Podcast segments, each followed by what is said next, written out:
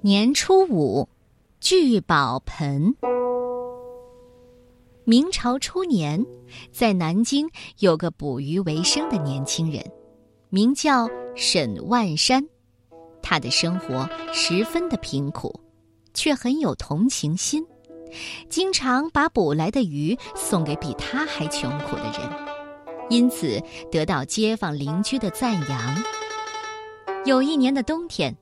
雪花飘啊飘的，下了好几天呢，直到过年都没有停下来。眼见厨房里除了一小碗米之外，什么都没有了，沈万山心里不禁着急起来。他对妻子说：“如果天再不放晴，我就只好冒着风雪去捕鱼了。”过年的那几天。邻居们都舒舒服服、高高兴兴的，沈万山却驾着小船，一个人在冷清清的秦淮河上捕鱼。天寒地冻，鱼儿都躲到深水里去，一条鱼也网不着。而他就这样，在船上过了一天一夜。天色渐渐亮了。远处传来新年噼噼啪啪的鞭炮声，还夹杂着锣鼓的喧闹。沈万山却又累又饿，冷得几乎要倒下去了。可是他想到，新年新希望，再试试看，也许会有一个好的开始。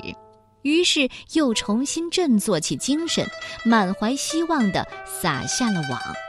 想不到啊，这回手上的网。竟意外的沉重，这下子一定是捕到大鱼了。沈万山兴奋地把网拉起来一看，网里只有一个黑漆漆的瓦盆。沈万山不禁大失所望，随手将瓦盆往河里一丢，又继续撒下渔网。等他再次拉起网来，出现在眼前的仍然是那个瓦盆。他把瓦盆一丢，心想：“真倒霉，让我换个地方下网吧。”他把船划向很远的下游，拉起网来。你说这也真怪，居然还是那个破瓦盆。他拿起这个看起来毫不起眼的瓦盆，叹了口气说：“唉，也许你和我沈万山有缘吧。”这下，沈万山也不捕鱼了，就抱着瓦盆回家去。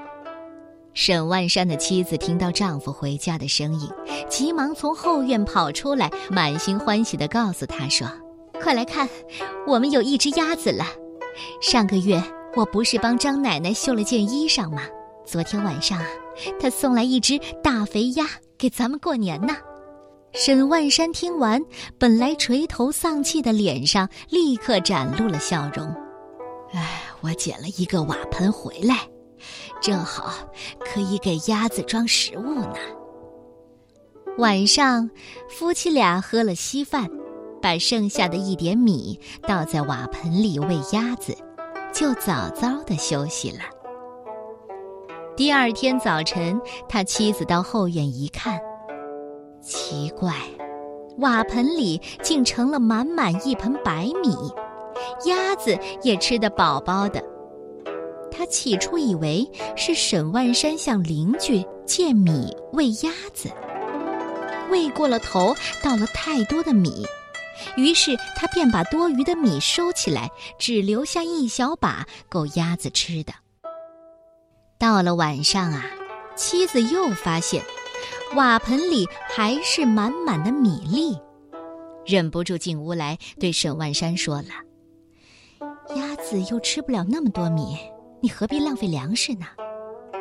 沈万山心中觉得很奇怪：“呃，我没有喂东西给鸭子吃啊。”两个人走到后院，竟然发现刚才只剩下一点点的米粒又逐渐满出来了。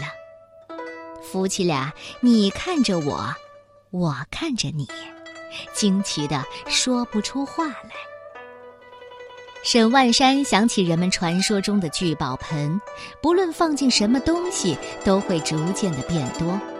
他连忙翻箱倒柜，找出全家仅有的一枚铜钱，丢进瓦盆一试。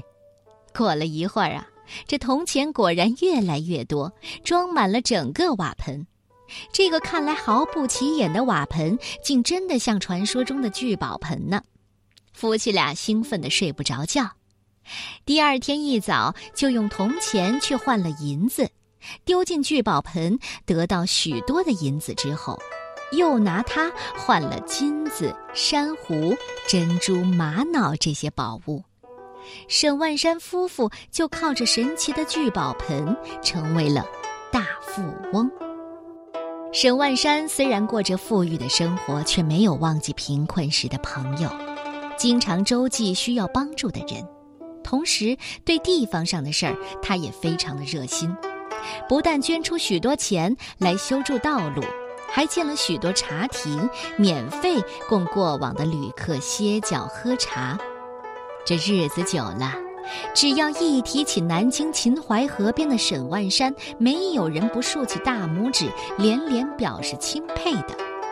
后来，连皇帝也知道了他的富有和善行。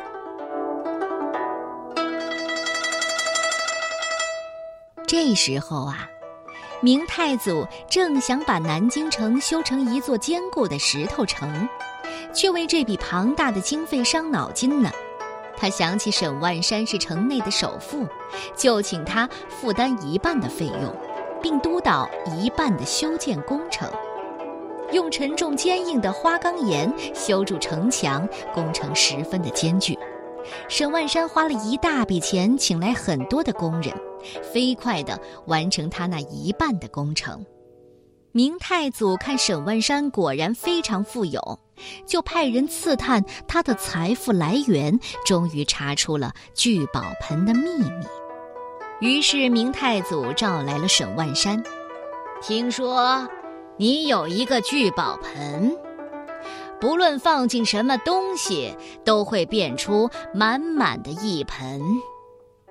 沈万山不敢隐瞒，就将过去捕鱼网到聚宝盆的往事向皇帝禀报。明太祖听了之后，瞪大了眼，掩不住高兴的表情，说：“现在天下刚刚安定，需要很多钱来建设，你把聚宝盆借给我用一段日子，好充实国库。”沈万山心里明白。皇上是想将聚宝盆据为己有，却也不敢违抗，只好忍痛把心爱的宝物献给了明太祖。明太祖兴高采烈地把聚宝盆捧进宫里，急忙找了个夜明珠放进盆里，就坐在旁边守候了一夜。看着夜明珠从一颗变成两颗、四颗、八颗，越来越多，越来越多，终于有了满满一盆晶亮美丽的夜明珠。明太祖实在太高兴了，也顾不得一夜没合眼，就抱着聚宝盆，急着想把这好消息告诉他的妻子马皇后。可没想到，脚刚跨过门槛，就绊了一大跤，只听到“哐”的一声。盆子摔破了，霎时只见一地的夜明珠在破瓦片间滚过来又滚过去，聚宝盆是破了，它的故事也该结束了吧？不，你可知道现在南京城的南边城门为什么叫做聚宝盆吗？据说，这就是因为当时明太祖怀着懊恼的心情，把聚宝盆的碎片埋在了南门下，所以才这样取名的。当然，沈万山的故事也因此随着南京城的聚宝门，一直流传到了今天。